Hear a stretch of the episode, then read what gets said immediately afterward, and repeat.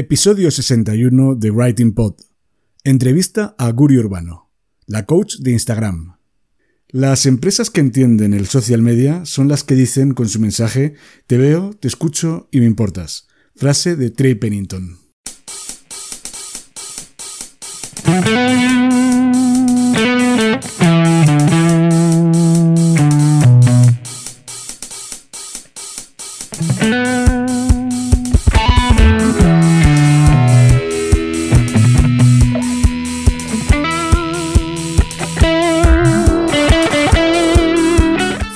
Escribir para tu blog, este es tu podcast.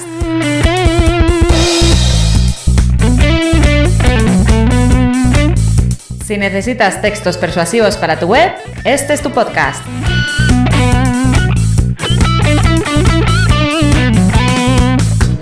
Si no sabes por dónde empezar a escribir, si sientes miedo ante un documento en blanco, este es tu podcast.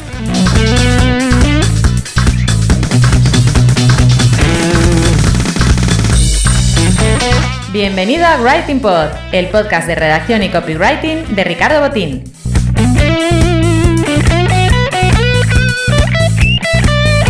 ¿Copy qué? Copywriter, redactor persuasivo, redactor publicitario, lo que prefieras. ¿Writing Pod? Un juego de palabras para mezclar el trabajo de escribir y el de hacer podcast.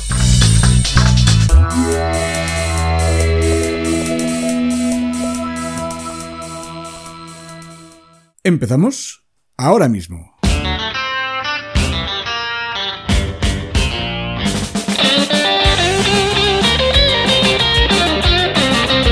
Bienvenido al podcast de copywriting y redacción Writing Pod. Te está hablando Ricardo Botín. Si tienes un perfil activo en Instagram, seguro que en más de una ocasión has escuchado términos pues como algoritmo, crecimiento, follow-up, stories, reels. Bueno, pues para desentrañar un poco esta jerga, he invitado a Writing Pod a Guri Urbano, que es una experta en social media que lo está petando en Instagram con su perfil Tu Coach de IG. No te pierdas esta conversación que he mantenido con ella porque vas a obtener por la patilla un montón de trucos y estrategias para que tu cuenta de Instagram crezca mucho más rápido.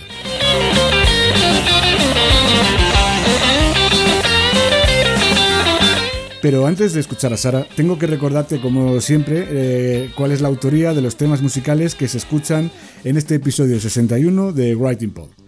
Ya sabes que todas las sintonías tienen licencia Creative Commons y que para usarlas en mi podcast tengo que mencionar a los autores de las mismas. La sintonía principal, que hemos escuchado hace un momentito, se titula Not So Away Some Tune de Admiral Bob. Eh, y Admiral Bob también es el autor de la canción que se está escuchando ahora mismo de fondo eh, para este sumario introducción. El título es Turbo Tornado. Y el tema que vas a escuchar cuando haga la transición ya hacia la entrevista con Guri es Oric Taiko Rap de Jeff Speed.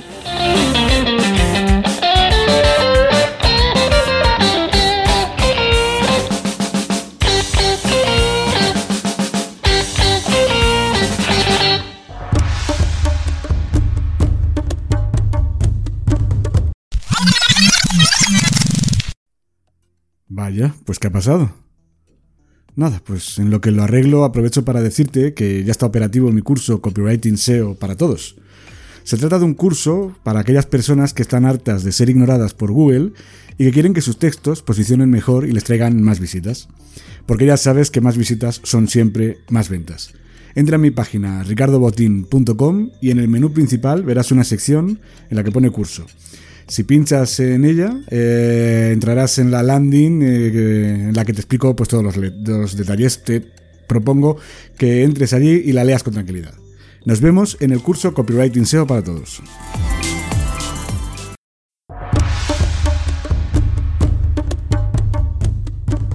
Pues voy a darle la bienvenida a Guri Urbano. Bienvenida, Guri. Hola Ricardo, muchas gracias por esta invitación. Estoy muy contenta de estar aquí contigo, me da mucho gusto, la verdad. Tenía ganas de, entrevistarte y además, antes de nada quiero, porque al final, eh, eh, quizás en España para esto somos más formales, lo de tratarnos no tanto por el apodo, quizás es una cosa más familiar. Me gustaría que explicaras un poquito cómo te gusta que te llamen, si Guri o tu nombre que es Agustina, tu nombre real, ¿cómo te gusta más? Mira, eh, mis clientes desde un principio me han llamado Guri porque fueron, al principio eran personas que eran amigos de mis colegas y, bueno, y entonces ya me conocían como Guri y de a poquito, cuando he abierto mi Instagram, bueno, ya ya tenía ciertos conocidos que me hablaban así, y dije, bueno, ¿por qué no hacerlo un poco más personal, eh, compartir más mi historia, que, en realidad toda la vida yo fui Guri, era como raro pasarme a Agustina, que es mi nombre, y, en realidad, bueno, la historia de Guri tampoco es que tiene tiene una gran eh, anécdota atrás. En realidad, eh, cuando era muy pequeña, mis primeras palabras eran Gugi.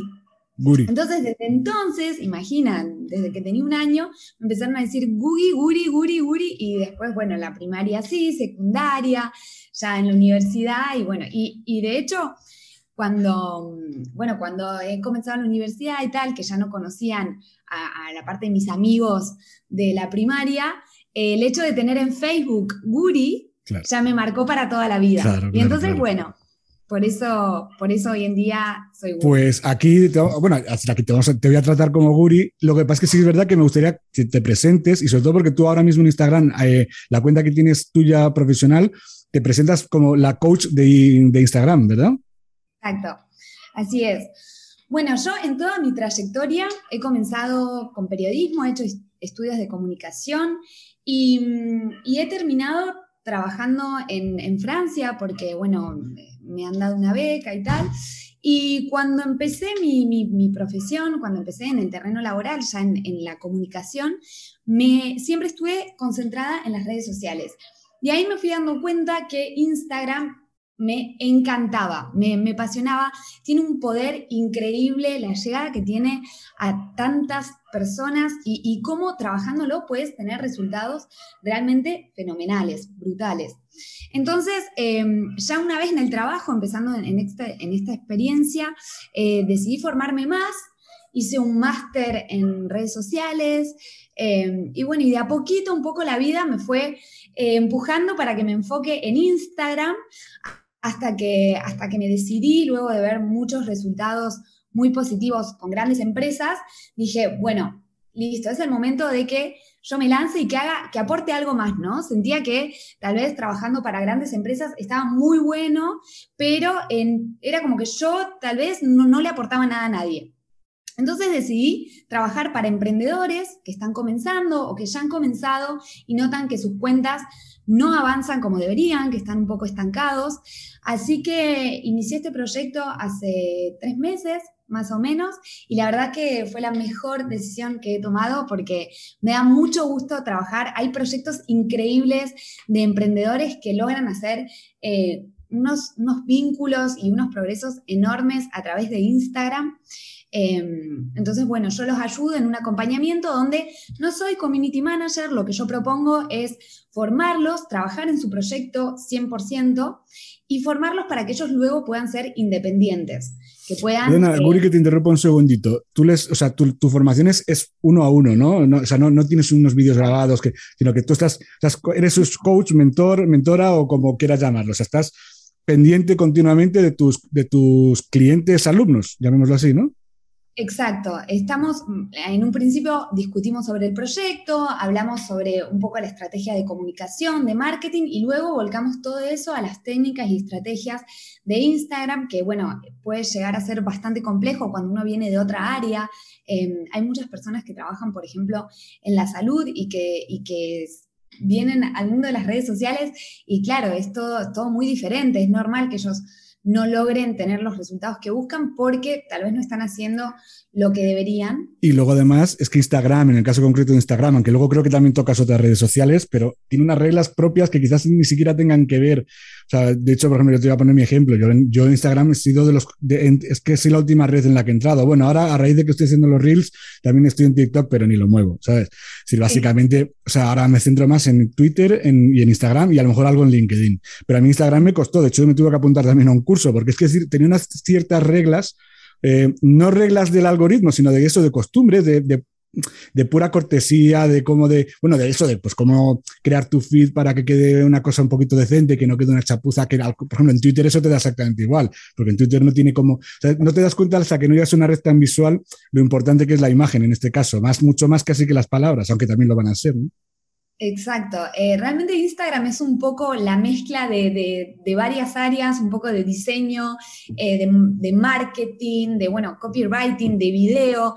Eh, realmente tenés un poco de todo y hay que saber lidiar con tantas, con tantas fluctuaciones también que está teniendo la aplicación hoy en día. Por ejemplo, ahora también están esperando que sea una, una, aplicación donde uno hable como habla por WhatsApp, por ejemplo, o por Messenger.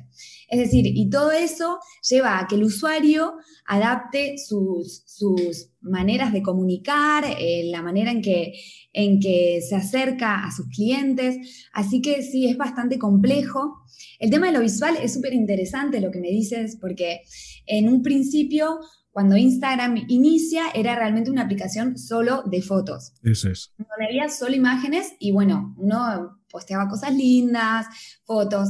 Con la llegada de TikTok, esto revolucionó un poco eh, como la manera en que, en que Instagram funcionaba, eh, no solo porque TikTok comenzó a hacer estos videos de formato corto que luego Instagram adaptó como Reels y que ahora los está priorizando mucho porque vio que estaba perdiendo con TikTok. Eh, sino que el hecho de, por ejemplo, el feed ahora eh, también se, se, busca algo mucho más humano, ¿no?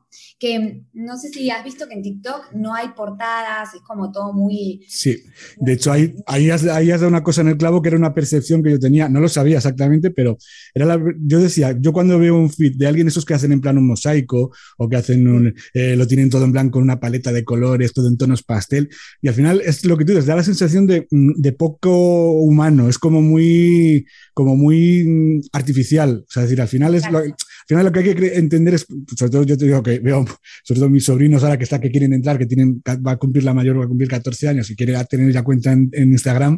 Y, claro, hay que entender que Instagram no es la realidad, es decir, es, al final es como una realidad idealizada. Es lo que decían, han dicho de nadie es tan guapo como sale en Instagram y tan feo como sale en la foto del carnet de identidad. pues es que esto es así. Al final es mejor, o sea, al final la tendencia va a ser esa, a, a tener unas, unos perfiles más humanos, ¿no? Es decir, eso, al final, oye, pues mira, esto ha salido así y salgo un poco con cara de loco o con cara de tonto porque me ha cogido la, porque es verdad que las portadas, como no las cambies, te puede acabar pillando que, que pareces tonto, ¿sabes?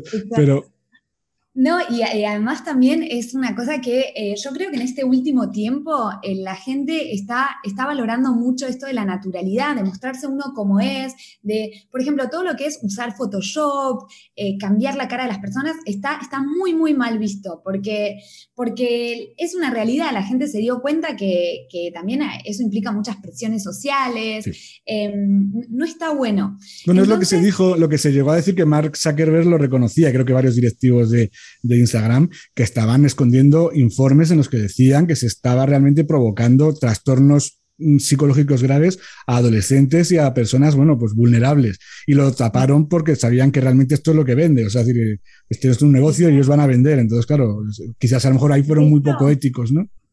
De hecho, hay un documental muy interesante. Eh, uy, era un documental corto de, una, de una chica que, estaba comenzando. No te podría decir el nombre porque no lo recuerdo.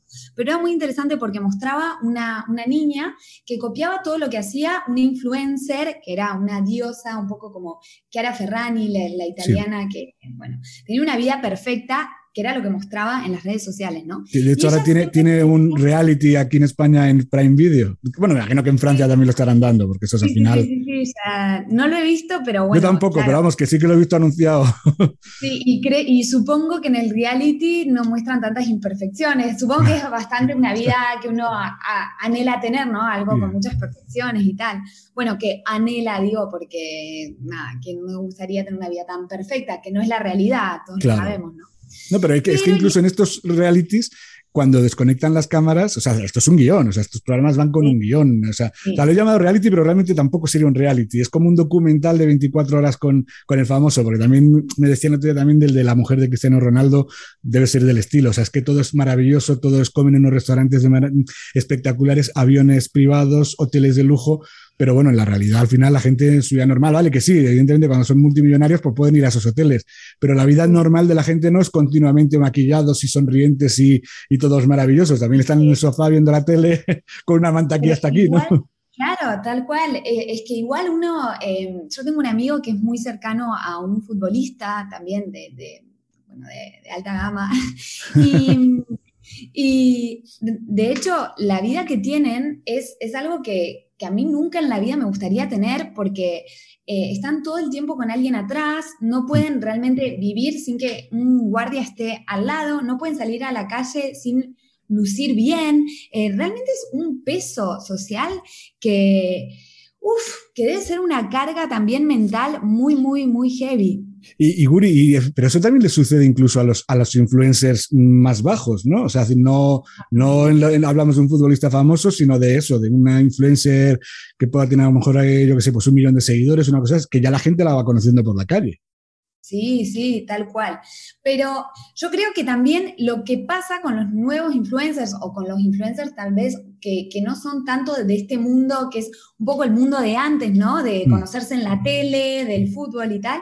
Creo que en las redes sociales lo que es un poco lo que decíamos al principio, se muestran un poco más reales, ¿no? Por ejemplo, al estar constantemente los influencers mostrando sus vidas, se permiten el hecho de decir, uy, me acabo de levantar eh, y mostrarse sin maquillaje y mostrarse que por ahí están tirados viendo una serie, como decíamos. Entonces, em, si bien está, eh, siempre está esa presión de, ser conocido, es un poquito menos el hecho de estas, esta, esta perfección que tienen que tener eh, otras personas que son por ahí, de, que vienen de otros ámbitos, ¿no? Claro, como la tele. La televisión es terrible, la televisión es muy distinta a lo que son los influencers de las redes sociales, ¿no? Porque ahí sí, siempre cuando uno ve a una, no sé, una periodista por ahí muy conocida, siempre va a estar impecable, siempre va a estar bonita. Mira, el otro día, el otro día decían ahora que cuentas esto, me, me, he acordado porque la contaban en un programa de radio. Yo es que soy muy, por eso tengo podcast, porque me gustan mucho los podcasts y la radio también. Yo tengo casi siempre, si no estoy oyendo algún podcast, oyendo música, tengo la radio puesta. Y entonces decían que hablaban de los humoristas. Decían, decían muchos humoristas y de que van por la calle, hombre, cuéntame un chiste. Y dice, yo, yo o sea, yo soy un, lo hacían muchos humoristas, y es que yo soy humorista, vete a mi espectáculo, compra la entrada y, te cuento una hora y media de chistes. Pero decía, hey, pues eres más social natural, o sea, ¿qué se piensan que van? Decía otro, ¿qué se creen que vamos a ir como los saltimbanquis llamando la atención por la calle? No, justamente vi, vi un chico que eh, hace stand-up y en un video contaba que iba, que iba a un kiosco en Argentina y le preguntaban, le decían, ah, ¿no me vas a contar un chiste? Y él decía como, no, la verdad que no, vengo a comprar eh, un agua. Le dice, ay, pero qué antipático que no me contás un chiste, y como que se ofendían, ¿viste? Sí, sí, sí, sí, por eso, por eso. Al final es que hay que entender que, que, que los profesionales es lo mismo que si a ti te piden que, oye, dime que, o sea, y a lo mejor te habrá pasado, ¿cómo puedo mejorar mi perfil de Instagram? Seguro que igual que vas a tomar un café con alguien y te lo acaba preguntando, ¿no? Sí, sí, sí. Pues, es que la verdad que pasa un montón y, uno, y en eso es tan complejo todo Instagram, que es como, bueno, la verdad que yo debería analizar tu cuenta. Bueno, pero decime dos o tres cosas. También es un poco la gente que es muy ansiosa y como que, que necesita saber cosas concretas. Y en realidad, en muy pocos casos de la vida tenés, hace esto y vas a lograr esto, hace esto y Cada uno tiene experiencias distintas, eh, relaciones distintas, y todo eso también hay que adaptarlo y se ve reflejado en las redes sociales, ¿no? Volviendo un poquito a tu trabajo, ya eso directamente como, como coach, tú ahora mismo, por ejemplo, o sea, con, tus clientes, ¿cuánto tiempo trabajas? O sea, eh, ¿durante muchos meses o es una cosa así muy intensiva de 15 días? Lo que hago son en realidad puedo hacer, puedo hacer un mes, por ejemplo, eh, si la persona está muy avanzada, si solo necesita tal vez saber cómo eh, organizar su tiempo, porque hay personas que saben cómo hacer todo, tienen una buena comunicación, pero pierden muchísimo tiempo en las redes sociales, porque no saben cómo organizarse, nunca han trabajado con ello, entonces, bueno, es más complejo. Em, y tres meses hago con las personas con las que están comenzando. Desde cero, o sea, el que no tienen ni idea, ¿no?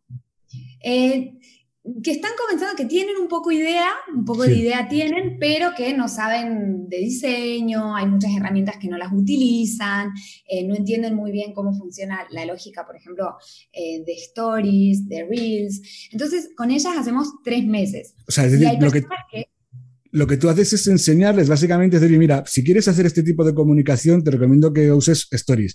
Si quieres hacer este otro tipo de comunicación, usa las, yo qué sé, pues directos de Instagram. Si quieres hacer esto otro, pues usa los reels, ¿no? Ese, sería más o menos tú, y les enseñas cómo hacerlos, ¿no? Exacto, en realidad lo que hacemos es toda una estrategia de contenidos y, les enseño todo lo que va, todo lo que va con ello. Y lo que sucede es que yo me he dado cuenta, eh, cuando estudié periodismo en la universidad que tenía, nos hacían hacer todo práctica, hmm. práctica, práctica, práctica. Y entonces lo que yo quiero aplicar y lo que hago es hacerlo con mis clientes al mismo tiempo que lo vamos aprendiendo, ¿no? O sea, les vas poniendo deberes se puede decir, ¿no? Les vas poniendo tareas, ¿no? Y los voy, ayudando, ¿no? Por ejemplo, tengo una, clienta que hace, eh, que trabaja con juguetes didácticos, ¿no? Y mm. que no tiene, por ejemplo, no tenía ni idea cómo eh, generar ideas de contenido. Entonces, en vez de decirle, bueno, busca acá, acá, acá, te doy estas herramientas, hazlo tú.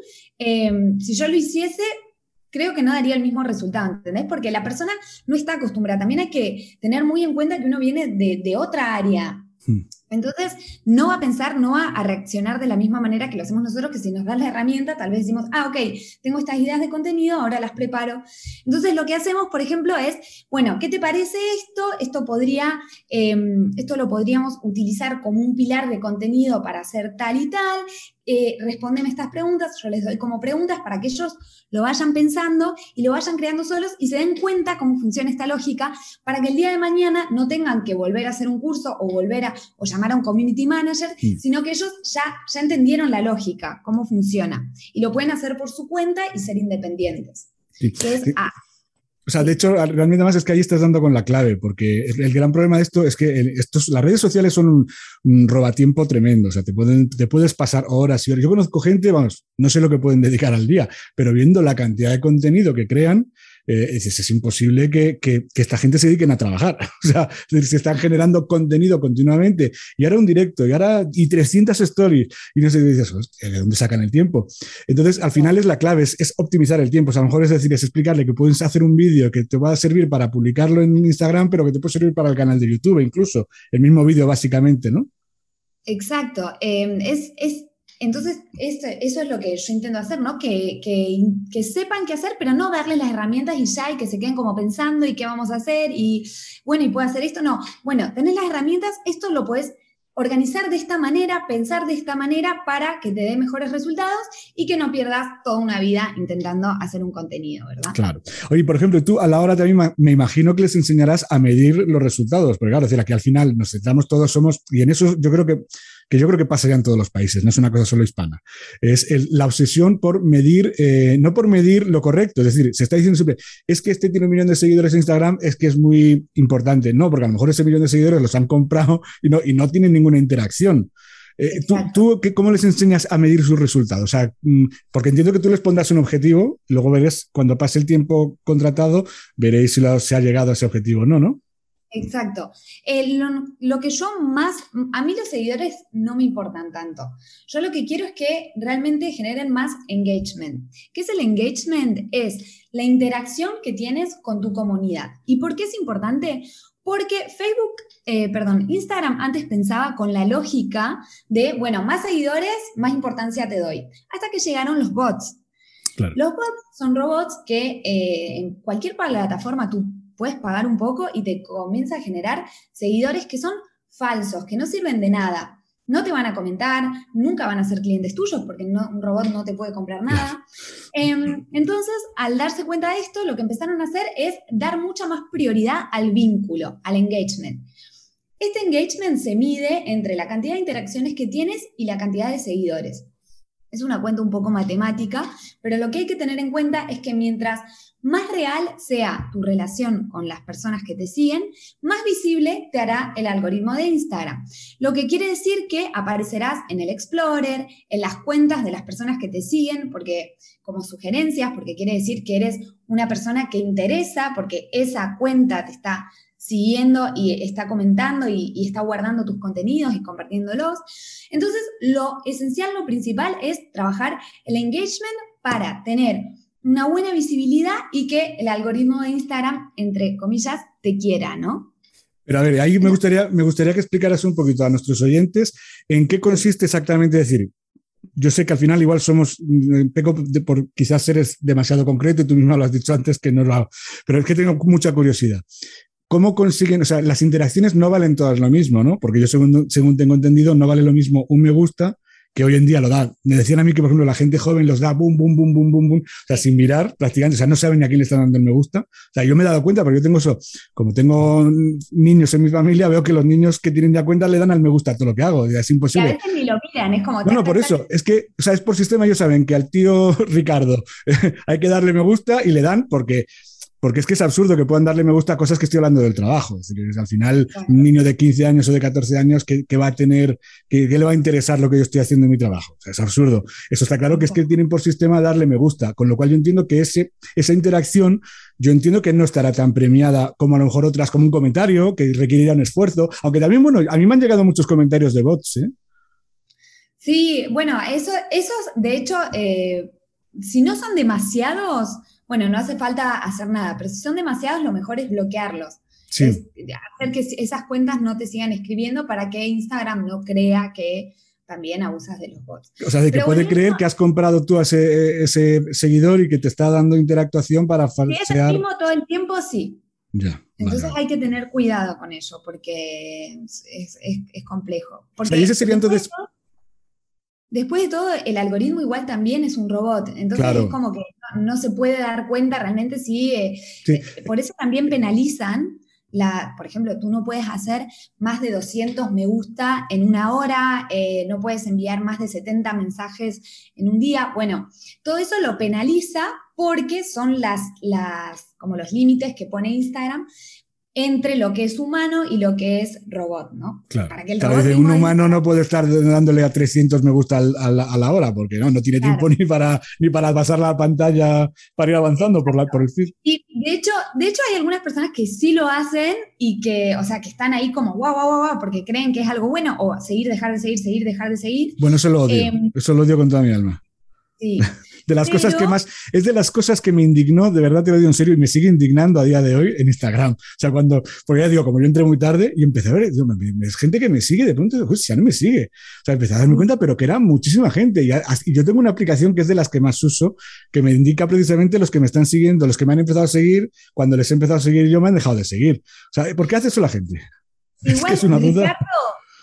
Tené cuidado con esas aplicaciones, ¿eh? Mm. Tené cuidado porque yo siempre digo, son muy peligrosas porque eh, te agarran tu cuenta y la pueden utilizar también como, como, a veces estas mismas aplicaciones son las que venden también seguidores y tal. Y al tener acceso a tu cuenta, pueden hacer lo que quieran. Y si Instagram también se da cuenta, te pueden bloquear, es medio peligroso. Sí, mira, buena información porque no lo sabía. Ojo con estas aplicaciones porque pueden usar, o sea, vos les das el permiso de entrar a tu cuenta. Hmm. Entonces, te pueden hackear, pueden, pueden ir a, utilizarla como seguidores a otros lugares, likear. Entonces, bueno, es medio complicado sin que tú lo sepas.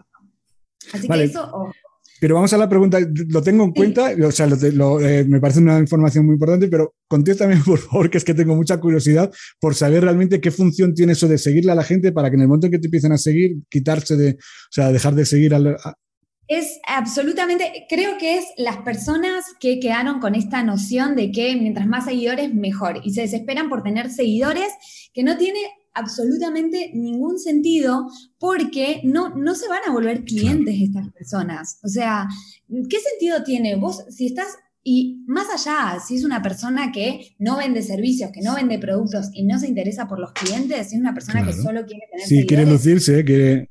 O sea, es, es, es puro ego o es quiero convertirme en influencer? Es o, un poco de ignorancia el hecho de no saber que esto no, te va a aportar en nada, o es una persona que solo le interesa tener una vitrina y tener seguidores, pero que luego se van a ver si uno hace un post y tiene tres likes, pero tiene 10.000 seguidores, y bueno, red flag, como, se, como decimos en, Instagram. Yo mira, creo, creo, Guri, que, lo he contado aquí ya en este, en este podcast. Eh, si no lo he contado aquí, lo he contado muchas veces. Conozco un caso, no recuerdo el nombre de la chica, que era una influencer, yo vamos, era una famosa de Estados Unidos, no recuerdo el nombre que era. Era una chica que era muy explosiva, muy llamativa. Evidentemente la seguían muchos más chicos que chicas. Porque salía siempre en bikini, en tanga. entonces, evidentemente tenía una audiencia muy grande, pero de casi todos chicos. ¿Qué ocurre? Que, la, que hace un negocio con una fábrica de ropa, de camisetas o de, no me recuerdo lo que era, y deciden que hacer una línea, una colección con su nombre, pensando que se iban a forrar.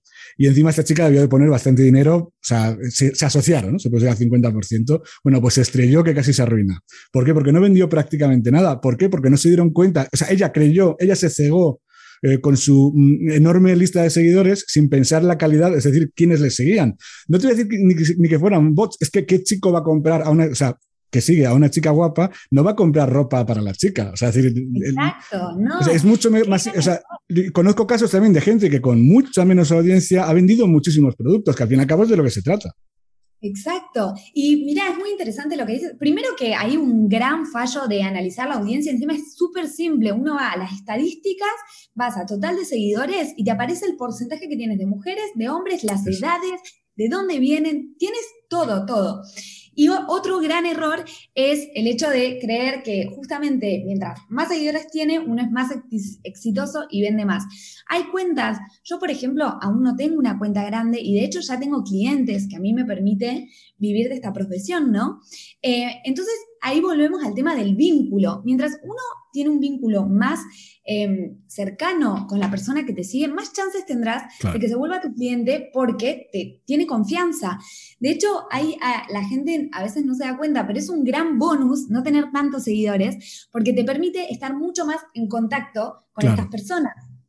De otra manera sería imposible responder tantos comentarios a tus stories, a, las personas que te escriben por consultas, a, bueno, las cuentas que ya tienen demasiados tienen algo más automatizado, ¿no? Venden cursos, no, es tan personalizado como tal vez lo que proponemos eh, nosotros, ¿no? Pero, pero entonces eso hay que, hay que sacarle el jugo. Y Guri, hay otra cosa también. Estamos en un sector eh, que es más, o sea, aunque el marketing digital es muy amplio, pero yo es que lo veo siempre, tanto, yo creo que te pasa a ti como me pasa a mí con el copy, el, el, el, tema de community management para Instagram, son nichos en los que no hay tantos seguidores. Es decir, hay mucha más gente siguiendo a eh, nichos de decoración o de, porque al fin y al cabo la decoración le puede interesar a todo el mundo. Es decir, tú puedes ser ingeniero agrícola y tener eh, afición por el. Y cuando llega tu tiempo libre, te pones a ver cuentas en Instagram de decoración. Pero en cambio, es muy poco habitual que una persona que sea ingeniero agrícola tenga interés en el marketing digital, salvo que quiera dedicarse profesionalmente a ello.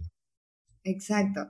Y, creo que también ahí está el hecho de que nosotros antes de, por ejemplo, en Instagram, antes de, de, lanzarse, uno tiene que tener muy bien analizado a quién quiere llegar, porque claramente uno no puede pretender llegar a todo el mundo y tampoco sería eficaz. Si uno quiere llegar a todo el mundo, pone videos de gatitos, pone videos de animales, pero eso no te va a aportar nada. Entonces, eh, también eso, eso es un problema que hay que tener cuidado cuando uno se vuelve viral, está súper bien, pero siempre tiene que estar enfocado en lo que hace, ¿no? No volverse viral de repente con un video bailando y cuando entran uno está hablando de Instagram o del copywriting y es como bueno, lo empecé a seguir, pero ahora no para de hablar de, estas cosas, chao, me voy. O, lo siguen siguiendo ahí, pero medio fantasma, como que no van a interactuar ni nada. Entonces, siempre yo creo que el, contenido es el rey. Y es esencial que esté dirigido a las personas, a, quienes son tus potenciales clientes, eh, porque si no, nunca vas a ver los resultados que buscas, ¿verdad? Aquí además, Por ejemplo, el reel que has hecho eh, que era una tendencia. Es lo que iba a comentar ahora precisamente. Sí, un montón de reproducciones. Está muy bien hecho porque vos hablaste del copywriting. Es, Entonces, obviamente una persona que eh, se viralizó, pero una persona que, que no se interesa al copywriting no, no va a ir a, y luego, Guri, además, además, hay una cosa, es decir, ha tenido eh, tres mil y pico reproducciones, en, que para mí es, una barbaridad, es el que más ha tenido de todos los que he hecho eh, en Instagram, pero es que en TikTok, sin haber movido nada, yo simplemente lo colgué, no he hecho nada, no he vuelto a entrar, y ayer he entrado a mirarlo y tenía 1900 o algo así, en TikTok sin haber hecho absolutamente nada, y sí que no, ni, y tengo, creo que sigo a 10 personas y tengo tres o cuatro seguidores, con lo cual, pero claro, sí, sí que es verdad que en TikTok no ha habido ningún tipo de interacción, porque realmente yo tampoco la hago. En cambio, en Instagram sí que he generado, o sea, a nivel más privado, en comentarios públicos, pero sí que he generado un debate, porque además el tema yo creo que da para generar un debate. para el que no lo ha visto, evidentemente, bueno, aunque está en mi feed de, Instagram, es simplemente es, un, es, una tendencia en la que se coge un tema polémico de tu trabajo y se comenta, ¿no? Más o menos. Y esto era sobre si para poder ser un buen redactor o un buen copy es necesario tener tener conocimientos en redacción, en ser buen escritor y leer mucho. O sea, es decir, es básicamente eso es un tema que genera debate incluso entre la gente que quizás no le interese tanto el copy, porque de hecho ha habido gente que me ha contestado que no les interesa el copy, pero sí que les interesa el mundo en general y la cultura y, y todo eso, ¿sabes? Y que, claro, y es que sí, es lógico, porque imagínate, si una persona que no se interesa en leer o que no redacta bien, difícil que llegue alguien con sus palabras también. No, no, es que es lo que pasa, que hay mucha gente que ahora sí que está diciendo que no es necesario, que con, y presumen incluso de ganar mucho dinero poniendo faltas de ortografía, pero bueno, esto ya sí que es un debate que quizás no sea el, adecuado para hoy, ¿sabes? Entonces, eh, yo quería, eh, quería seguir preguntándote, porque es verdad que tú, yo por lo que te estoy viendo, desde que te estoy siguiendo y todo eso, y es que tú eh, articulas mucho, aunque veo que haces todo tipo de contenidos, pero o al menos igual a lo mejor a mí me aparecen más en los reels, o, es, esto es tu pilar eh, de contenido, o, es que a mí me eh, aparece solo eso. Hago, priorizo mucho los reels porque son los que más llegada tiene y hoy en día el, director de Instagram lo dijo muchísimas veces, son los formatos cortos de video los que están priorizando, porque se dieron cuenta con TikTok que era lo que mejor funcionaba. Entonces yo los priorizo porque además a mí me dan buenos resultados no por eso dejo de, utilizar otros, como por ejemplo el carrusel, y he hecho de vez en cuando los estáticos, porque son, son igualmente, tienen funciones distintas, ¿no? Con el reel vas a tener mucha más llegada, vas a llegar a ese público que puede estar interesado en eso que propone, ¿no? Y con el carrusel lo que vas a hacer es aportarle valor a las personas que te siguen ya y eh, realmente darles la información que necesitan como herramienta para que ellos puedan utilizarla luego. Cosa que con el reel eh, es se, logra hacer, yo lo hago, por ejemplo, a veces propongo... Eh, recomiendo aplicaciones y eso en un reel lo puedes hacer perfectamente, o, das CTAs para que la gente utilice, etc. Pero en el carrusel es verdad que uno lo, lo lee más tranquilo, ¿no? y luego otra cosa, luego otra cosa, eh, Guri, perdona que te interrumpa, es que ya ahora, según lo estás diciendo, es que creo que voy captando un poquito cómo sería la estrategia de contenido en general. Es decir, tú a lo mejor con un reel puedes eh, eh, atraer a, un, a una persona que no te conoce, y luego a través de ese contenido de carrusel, que a mí, por ejemplo, me parece muy frustrante, porque sí que es verdad que requiere, o en mi caso, que no sé de diseño gráfico, me requiere mucho trabajo para hacerlo, y luego veo que o sea, como que no consigo el suficiente alcance o el que yo espero.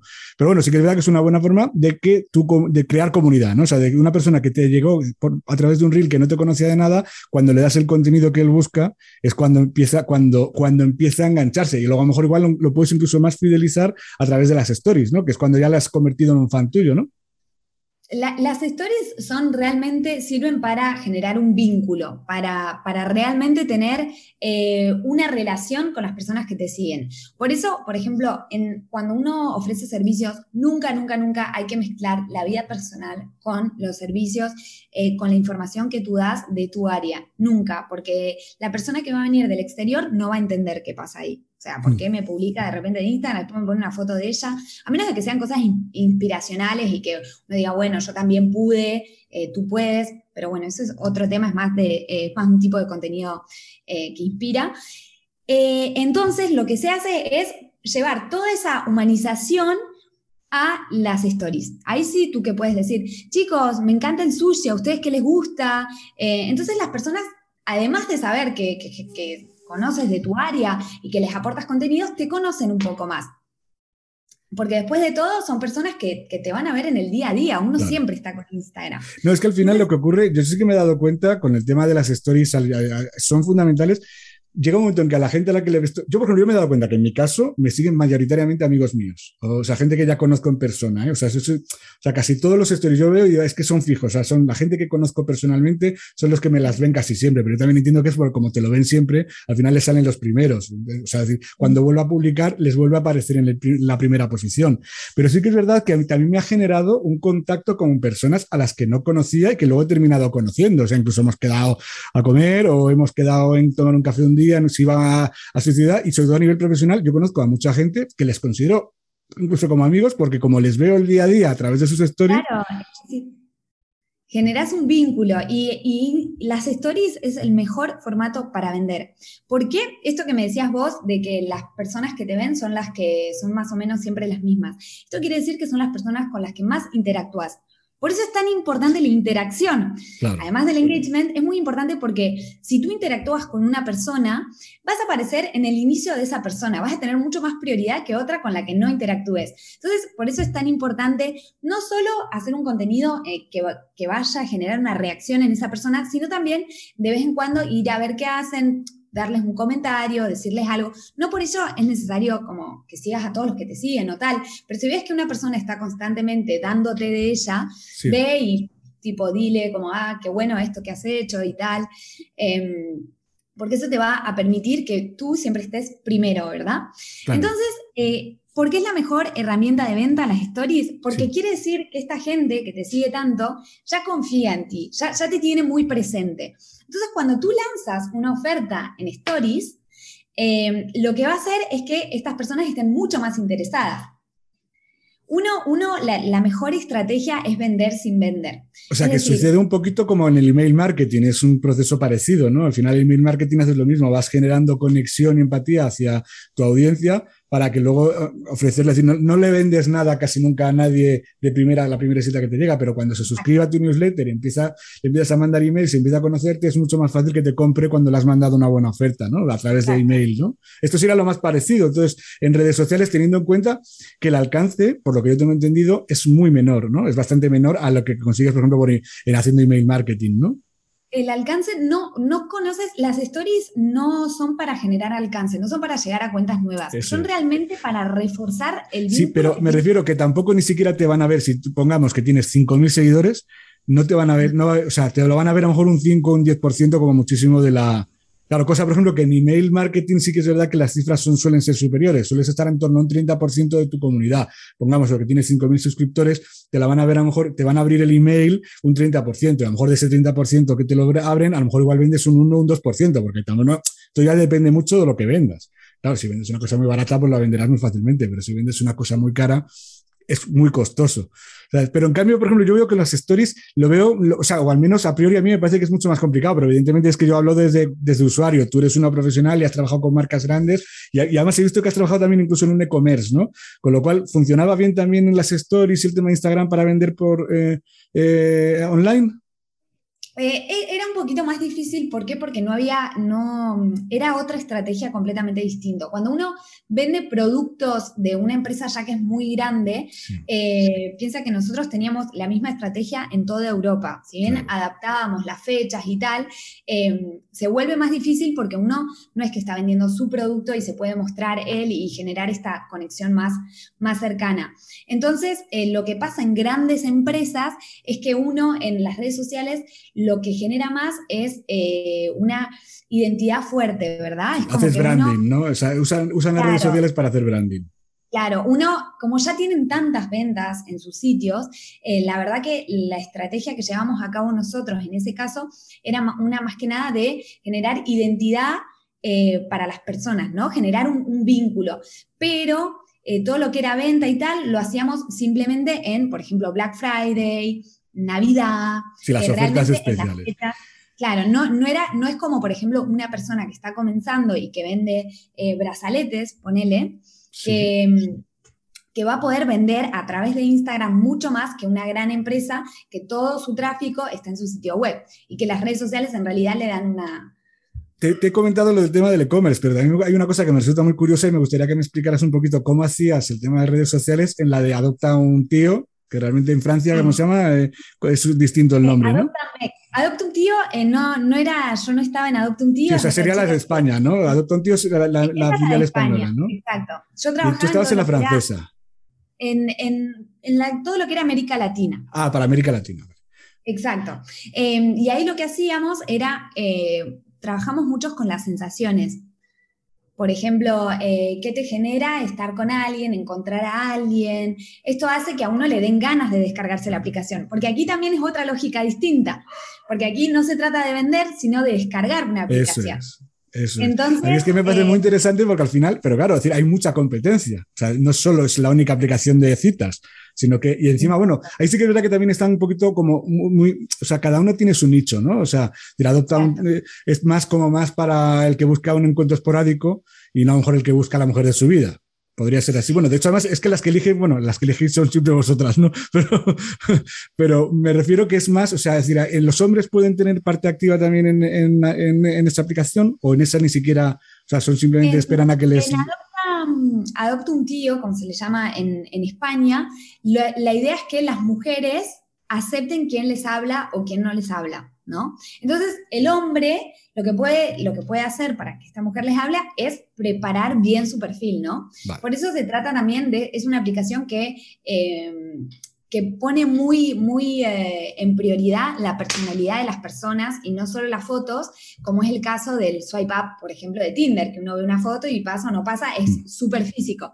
En Adopta lo que se hace es realmente hablar de los gustos, de poner que, que por qué te gustaría conocer a alguien. Eh, bueno, una Es decir, que, un, eh, tú sabes que hace poco estuve entrevistando, bueno, hace ya un, yo creo dos meses así, estuvo aquí en el podcast Marta Román, que es una copy, eh, que ha hecho un curso, es un curso que lo va poniendo según las épocas, no lo tiene siempre, que es Tinder bueno, o sea, es decir, explica más o menos lo mismo, el mismo proceso que tú, que tú estás contando, o sea, ella enseña en su curso cómo escribir un perfil para Tinder que valdría para cualquier otra de las, de las aplicaciones.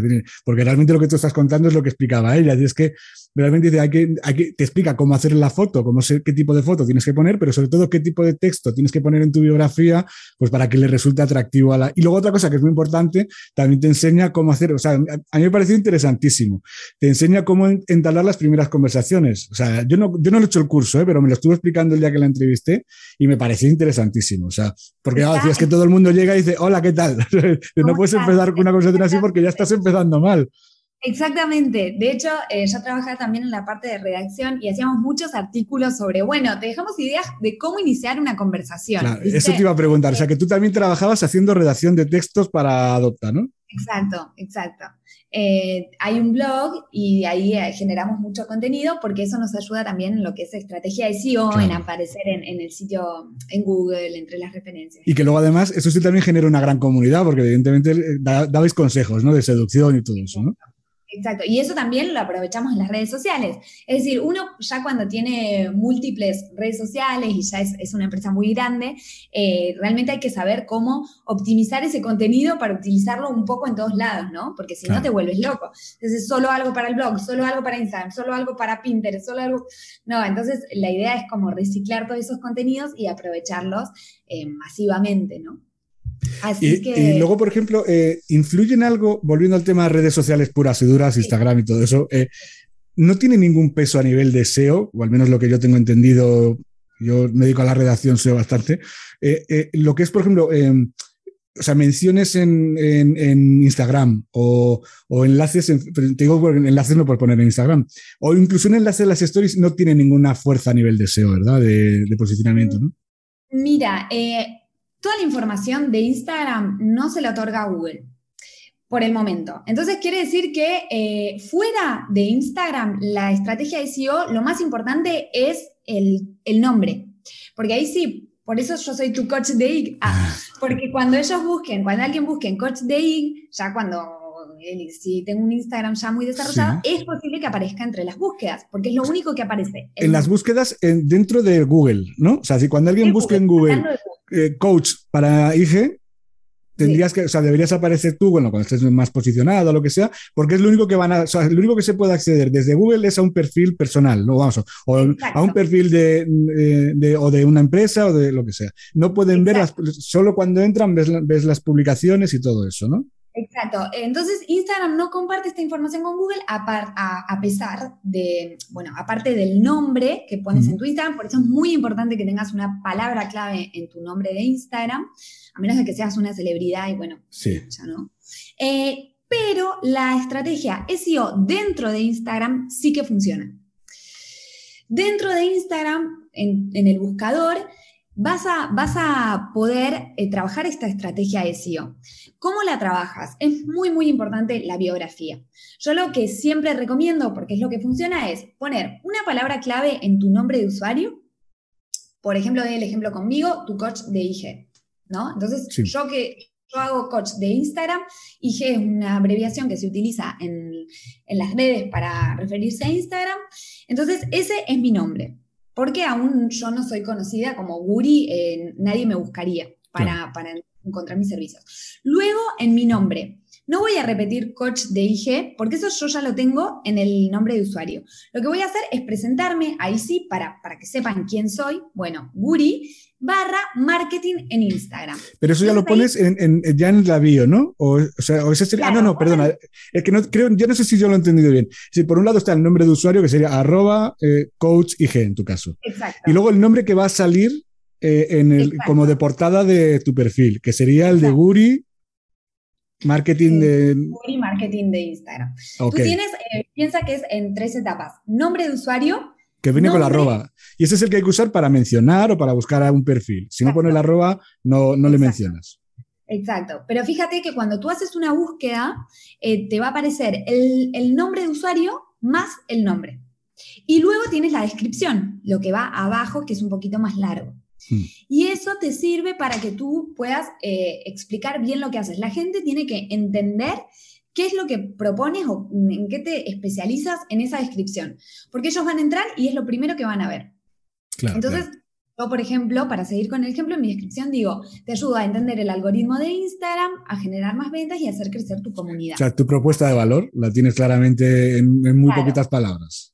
Y luego, eso, eso es en, uno ve las tres primeras líneas y luego puedes llegar a poner hasta cinco.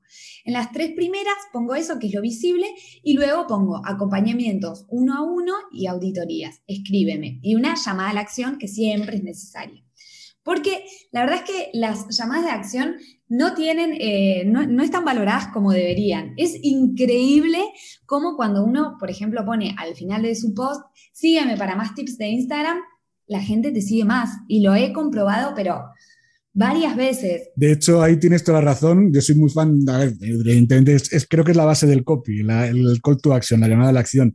Yo, lo, yo me he dado cuenta porque en algún, eh, como yo al final en Reels soy novato, en Reels los hago un poquito como pillo y no quiero perder mucho tiempo. Y alguna vez me he dado cuenta y digo, es que he tenido muchas visualizaciones, pero poca interacción. Y es básicamente porque no he puesto ningún, se me ha olvidado poner el CTA. Porque creo que me pasaba hace dos, o sea, el último que me dijiste tú quisiera, ese ya no, es el, lo he hecho como, porque además tampoco yo cuando cojo es un audio que ya existe, no sé cómo añadir el trocito del call to action. Pero es que se me olvidó ponerlo hasta incluso, porque en este sí que puse qué opinas o algo así en el texto. Pero claro, si no lo pones, no va a haber interacción, o sea, puede haber visitas, pero eso, si no les dices, coméntalo o sígueme o cosas de esas, no te van a seguir, ¿no? Exacto. Y hay que tener cuidado, porque este es un error que lo veo muchísimo. Hay gente que pone, eh, ¿te ha gustado?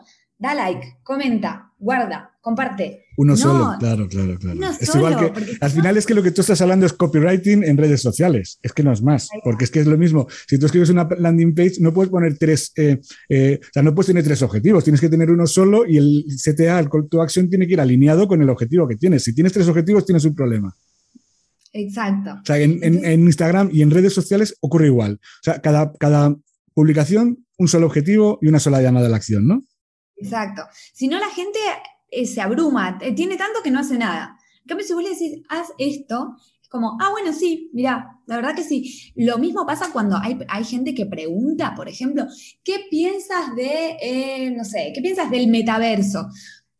Bueno, puede ser un poco, un poco bastante general, ¿de qué? ¿De qué de todo? En cambio, si vos decís, ¿qué piensas sobre la nueva función de Instagram que incluye el avatar del metaverso, ponele. Ahí ya, ya, la gente se va a sentir con, más facilitada la, la contestación. Claro, claro, ya ellos dicen, ah, esto es, esto es algo puntual, puedo responderlo, ok, lo digo, ¿no? Sí, no, no, es que es eh. verdad, es que pasa igual que es que si quieres generar un debate, porque es verdad que también es una cosa muy buena que tienen las redes sociales, los debates, pero es verdad que no puedes generar un debate preguntando una cosa muy genérica. O sea, porque no, y además, la verdad es que a la gente le da mucha vagancia pensar tanto así, como, uy, pará, estoy en la red social, estoy en Instagram dando scroll, ¿qué me estás pidiendo que piense tanto? Guri, hay, hay dos fenómenos, uno de ellos es la vagancia de la gente en las redes sociales, pero luego hay otro que es el fenómeno de por qué funcionan también las llamadas a la acción. Es que el, cerebro humano está acostumbrado a cumplir órdenes. Y está el experimento, si lo conocerás tú, de un de, que se hizo creo que en Harvard en los años 50, en el que fingieron eh, que estaban haciendo una cosa en la que cada vez, o sea, hacían preguntas a la gente, o sea, ponían a alguien de la calle eh, con un botón, un botón que daba descargas a otra persona que tenía eh, conectado el botón, el que le recibía una descarga cada vez que se equivocaba. Le iban haciendo preguntas y se iba equivocando y, le y este tío tenía la obligación cada vez que se equivocaba de pulsar el botón. Bueno, pues conforme iba aumentando la dificultad de las preguntas, aumentaba la intensidad del calambre. Eh, llegaba un momento en que la gente, el, que estaba al otro lado, que recibía los calambres, gritaba, por favor, no me das, para, para, no me des más, y el otro, siga, siga, usted tiene que continuar, usted se ha comprometido a continuar el, vale, vale, boom, boom, boom, y seguían dándole descargas enormes. Esto al final era mentira, o sea, engañaban a los que participaban en el experimento y no se les llegaba a producir, era un actor el que recibía las descargas y no las recibía. Pero ahí se dieron cuenta que por qué la gente cumplía en los campos de concentración, los nazis cumplían las órdenes de sus jefes, es decir, el, ser humano está acostumbrado a, a recibir órdenes y a cumplirlas y a ejecutarlas. Y es, puedes cumplir las órdenes, puedes decir mata a este y a lo mejor en una situación límite lo acabas matando, o te dicen contesta a esta pregunta y va la gente y la contesta. Claro. y, y, también es una manera de, como, creo que le simplifica mucho la cosa, ¿no? Como, sígueme. Eh, bueno, es verdad, me gustó el video que hizo, ¿por qué no la voy a seguir? Y si no hubiese este sígueme, tal vez es como, ah, qué lindo video, chao. Claro, claro, claro. Yo de, creo además, eh, viendo la, la, importancia que tiene para el algoritmo, eh, sobre todo la interactuación, lo que decíamos antes, hace un ratito, ¿no? El que haya conversación, el que haya comentarios, el que haya... Eh, yo creo que al final poner el sigue, dale like si te ha gustado, al final en Instagram no sirve para mucho, ¿no? El like, la verdad que no. Y de hecho, eh, porque cambiamos de tema y no te pude responder. Sí, perdona, que yo además voy sacando más temas y cuenta lo que tengas que contar, que si no, luego se me olvida a mí recordártelo. Pero aprovecho entonces para volver a eso. El like eh, hoy en día sirve como interacción, claro que sirve, pero está muy desvalorizado por esto que decíamos antes, que se hace muy automático, que no, no requiere un esfuerzo de la persona, que ya hasta casi se hace por, eh, bueno, también lo hablamos recién, de por respeto por, bueno, te conozco, te doy like y chao. Eh, hoy, después los comentarios ya es otro nivel, ya la persona tiene que haber parado el post, parado el scrolling, hecho un comentario y... Em, participar con ese post. Entonces ya se sube un poquito el nivel. El guardado eh, significa, y esto es muy importante también para nosotros para, para generar nuestro contenido. Cuando hay un post que tiene un alto nivel de guardados, quiere decir que ese contenido interesa, que es importante, que a la gente le ha servido y le ha gustado y es ese tipo de, de, contenido entonces el que tienes que repetir para que repetir ya sea este contenido en otro formato que también puede servir o en ese, en ese tipo de em, formato, ¿no? O sea, no de formato de... sí, cambiar... Eso es, o sea, es la misma temática, pero a lo mejor, o sea, no sé si lo he entendido yo correctamente. Sería hacer un post parecido de la misma temática en otro, eh, si es un reel, hacerlo también a lo mejor en una story o hacerlo en una carrusel. Sería eso lo que tú... Lo que Hacer eso y también digo de, por ejemplo, si tú dices cinco herramientas para diseñar, bueno, es muy posible que si eso ha funcionado bien, tal vez funcione bien cinco herramientas para crear títulos bonitos. Eso, o, sea, ese estilo, ese, ese formato de, de, publicación puede ser, si, si, ves tú que ha funcionado bien en concreto, las cinco, las mentiras de, del emprendimiento, vale, pues ha funcionado bien, pues las, las mentiras de, de montar una empresa barata, sin inversión. O sea, puedes ir explotándolo un poquito porque seguramente es una tendencia que a la gente le guste más, ¿no? Exacto. Porque luego la gente eh, mira mucho lo de guardar. Es que yo, como no lo uso nunca lo de guardar, eh, la gente luego revisa. En realidad, eh, yo también guardo contenido y luego uno va a verlo de vez en cuando. Yo es que solo guardo, ¿sabes lo, que, lo único que guardo? Lo he empezado a hacer ahora, no hace mucho.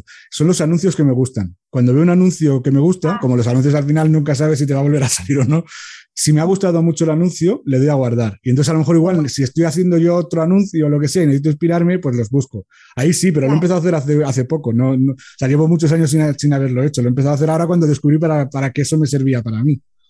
Bueno, por ejemplo, eh, se guardan mucho, en mi caso me han guardado mucho cuando doy... Eh, hablando de las CTAs, una vez hice varias CTAs que, podrían utilizar, ese ha sido muy guardado. Cuando explico, por ejemplo, cómo hacer un paso a paso para, para activar o desactivar algo en Instagram o lo que sea, eso lo guardan mucho. claro, es que eso es súper útil, es que es muy útil. O sea, como un tutorial a toda velocidad, ¿no? O sea, algo sencillito. Sí, sí. Y entonces la gente después, como, va, como es algo que te puedes olvidar, que no, ah, ¿dónde había que tocar? Bueno, lo guardan y luego, cuando se acuerdan, lo van a volver a ver, ¿no? Claro, entonces claro. esto, eh, y además quiere decir que se han quedado a ver todo, porque si lo guardas es porque te ha interesado de A a Z, te, te ha interesado todo.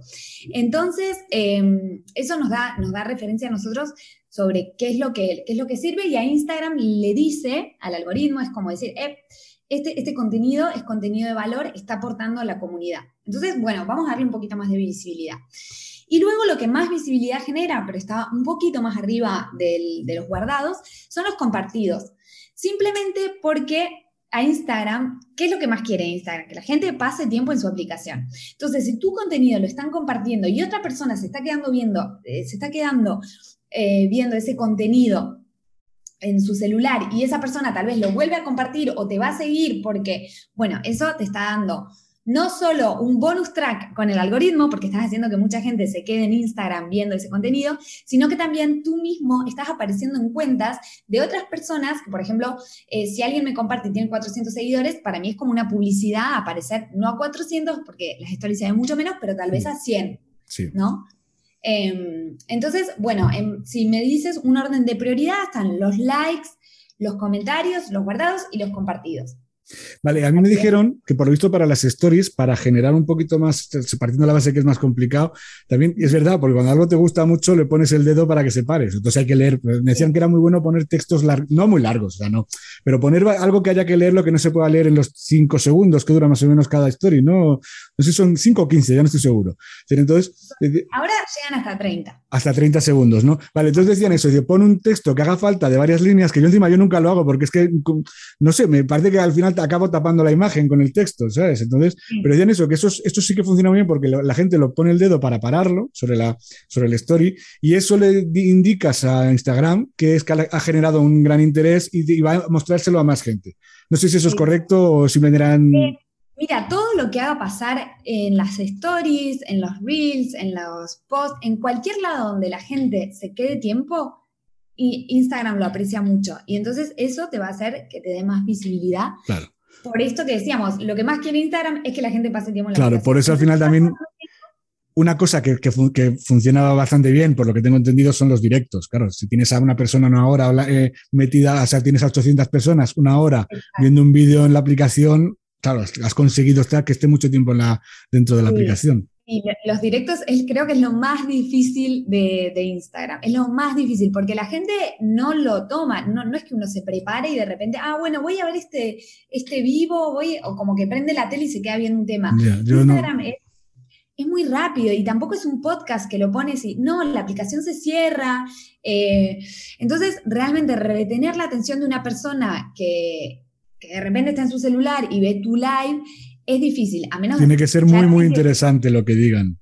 Sí, yo creo que los lives en realidad para lo que más sirven, al menos para las comunidades pequeñas, porque ya comunidades grandes tienen personas muy fans que se preparan y se quedan viendo el live porque quieren ver a esa persona y sienten que tienen una conexión, ¿no?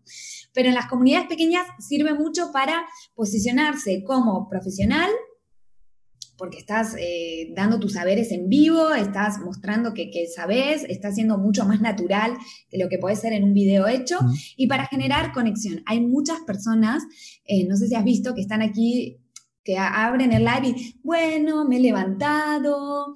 O sea, oye, sí, ah, como harían en Twitch a lo mejor, ¿no? O sea, lo, ese- Claro, tal cual. o sea, lo usan Y como si... hablando, se quedan hablando un poco de su vida para que las personas les, les Bueno, yo, mira, yo, he yo hace poco un día, yo, o sea, claro, es que son herramientas que al final, mm, como no las uso, pues ya entro a veces por ver cómo son. Y un día de un Twitch he entrado una vez nada más. Y bueno, he entrado más porque además incluso me han entrevistado alguna vez en Twitch. Haber entrado cuatro o cinco veces en mi vida. Y una de ellas, me acuerdo que salen, los primeros salen como unas, yo no sé con qué criterios, los, los que están actuando en directo, los que están saliendo en directo, te salen como una selección. Y había uno que era simplemente un repartidor de globo que iba con una, con una cámara puesta en el casco de la moto y el tío iba, veías cómo hacía su trabajo. O sea, así como, que su trabajo no es que era dar conferencias, es que ya te digo, era recoger comida en un restaurante y llevarla con la moto por Madrid hasta, hasta, el, hasta el sitio que se le habían pedido. Y además, cuando llegaba a las casas, cortaba la cámara para que no se viera la gente, claro, no se viera a los clientes. Pero, había, pero luego me fijé que tenía bastante audiencia, a lo mejor igual tenía 200 o 300 personas viéndole en directo cómo trabajaba. Y luego además en Twitch te permite monetizar, lo que creo que Instagram no, ¿no? Instagram está monetizando. O sea, te permite recibir propinas y cosas de esas, como hacen en Twitch. en Estados Unidos están monetizando mediante dos maneras distintas. La primera es, eh, están pagando a los creadores que hacen Reels, solo Reels, y esto es, una, es un indicio que te dice lo importante que es para Instagram los Reels, cómo están motivando que hasta pagan a los creadores que hacen Reels que se vuelven muy, muy virales, ¿no? Y que captan mucho la atención de muchas personas. A ellos Instagram les paga, lo mismo que hace YouTube, ¿no? Por visualizaciones les va pagando. Solo que en Instagram todavía no está muy claro cómo funciona porque está solo en Estados Unidos. Hmm. Eso por un lado. Y por otro lado, instalaron un método que se llama suscripciones. Esto quiere decir que eh, ahora Instagram va a poner eh, la posibilidad de que uno le pague a sus creadores preferidos. Y estas suscripciones puedes poner desde 99 centavos de dólar hasta 99 dólares, hasta 100 dólares, ¿no? Em, ¿Qué prioridades le va a dar a los usuarios que hacen un aporte, ¿no? A estos creadores. Van a tener lives que son únicamente para quienes pagan estas suscripciones.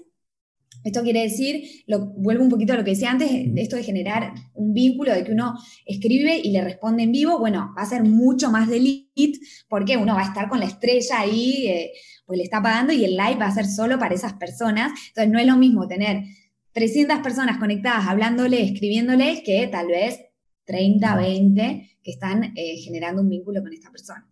Y por otro lado, cuando ellos comenten en las publicaciones de los creadores a quienes le están aportando, eh, van a tener una especie de logo al lado del usuario. Entonces, el creador va a saber que se trata de una persona que les está pagando y va a tener prioridad. Eso pasa, eso pasa creo que en Twitch también, me parece. O sea, que, puedes eso, eh, por ejemplo, hay como comentarios eh, VIP, se puede decir, tú puedes comentar si pagas, puedes, entras, o sea, como que el, streamer se compromete a contestarte a tus comentarios, cosa que a lo mejor, claro, una persona muy importante, o sea, que sea muy famosa, el Rubius, aquí en España, que yo creo que es de los más conocidos. Eh, yo entiendo que no podrá hablar con todos, porque claro, sus, audiencias de un día en un directo deben de ser brutales, entonces supongo yo que no tenga capacidad para contestar a todo lo que le pregunte cada uno. En cambio, pagando, o sea, eh, dando esa opción de, vale, si quieres que te conteste, me pagas. Me parece, la verdad es que es un negociazo enorme para el que se haya llegado eso, a gente, a, cifras grandes como este tipo de streamers que hablamos.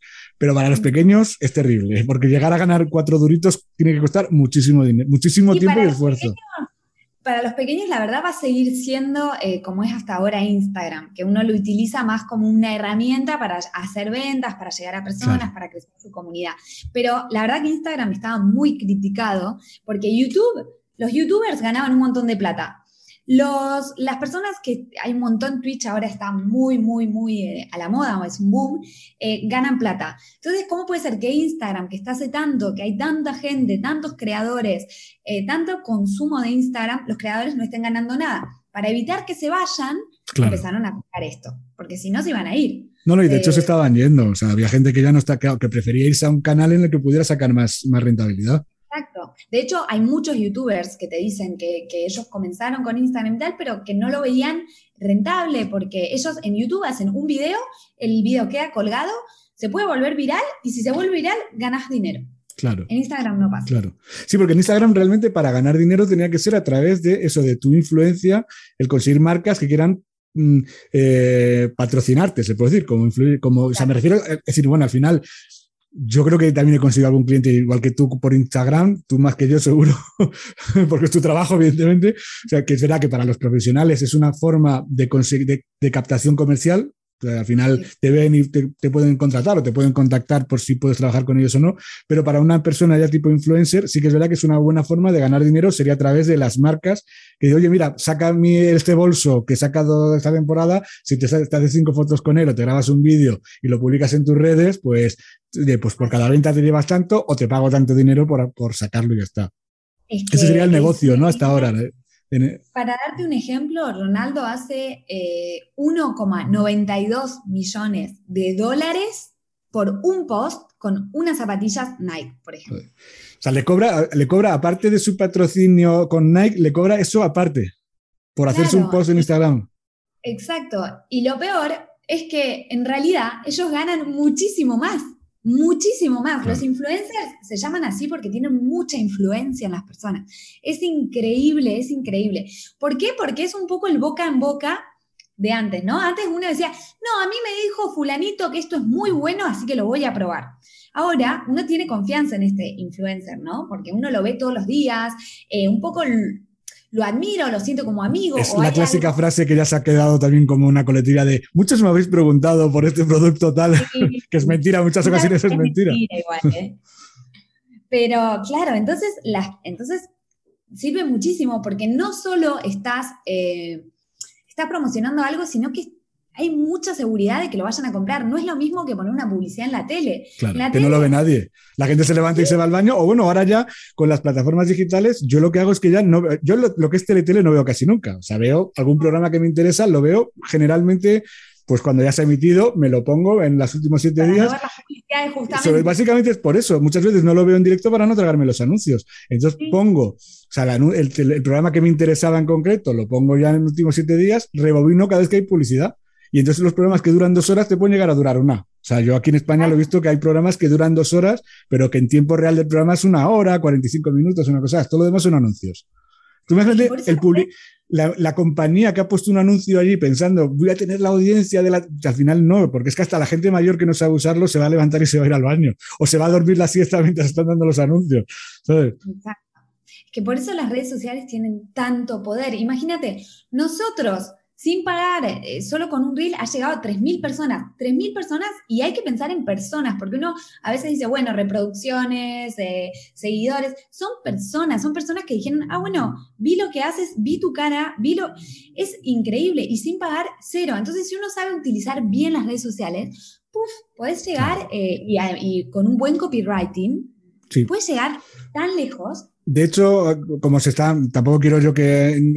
A mí este tema me parece apasionante, me podría pasar tres horas hablando, pero evidentemente nuestros oyentes también tienen otras cosas que hacer y evidentemente no sé si van a aguantar tanto tiempo. Voy a hacer ya dos últimas preguntas. Y una de ellas quería precisamente eso: ¿qué técnicas de copywriting se pueden usar en las redes sociales? Ya hemos visto un poquito el tema de los CTAs, pero por ejemplo, eh, de verdad, sobre todo en Instagram, porque yo he visto en mi trabajo, sobre todo en mi sector, la gente escribe auténticos libros, o sea, ocupan el máximo de caracteres que es posible escribir, que aquí en Instagram es bastante. ¿Eso, tiene, eso funciona? Eh, mira, lo que hablamos recién, mientras más tiempo pases en, la, en el post, más, eh, más te van a visibilizar tu post y tu cuenta. Entonces, ¿qué pasa? Probablemente ya has visto esto de, eh, te digo el secreto para crecer en Instagram, lee la descripción. ¿Por qué se hace esto? Porque uno va a pasar mucho más tiempo leyendo la descripción que viéndolo en un video en dos segundos. Entonces, el hecho de hacer primero un gancho, una, una, frase corta que te diga algo, eso es lo primero que tienes que hacer, un poco en la estructura del eh, copy, ¿no? Del, del caption, ¿verdad? Eh, pones un título que te, que te, llame la atención, algo que diga, eh, sé, no pares de leer porque si no, esto te cambiará la vida. Eh, no, no sé, uno, uno va generando la estructura según lo que ha publicado.